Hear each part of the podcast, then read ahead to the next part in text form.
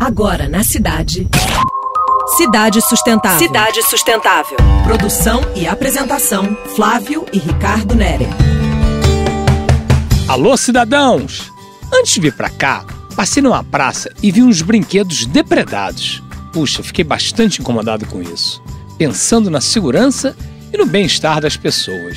Pois é, cara, existe um entendimento que se faz necessário retomar o respeito e proteção ao patrimônio público. Isso! Parece ter ficado comum que o que não é meu não é preocupação da gente e passa a ficar constante e presente o desleixo e desinteresse pela coisa pública.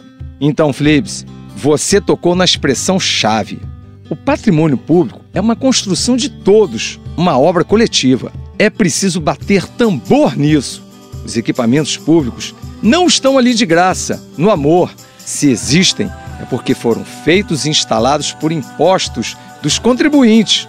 Até mesmo quando observamos alguma concessão, significa que o concessionário está administrando algum equipamento público. Perfeito, Rico. Por isso, o nosso entendimento de que sustentabilidade passa por atitude geral.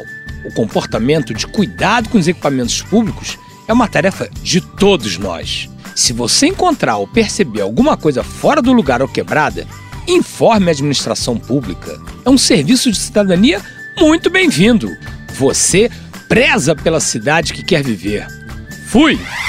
Você acabou de ouvir Cidade Sustentável. Sua dose semanal de sustentabilidade.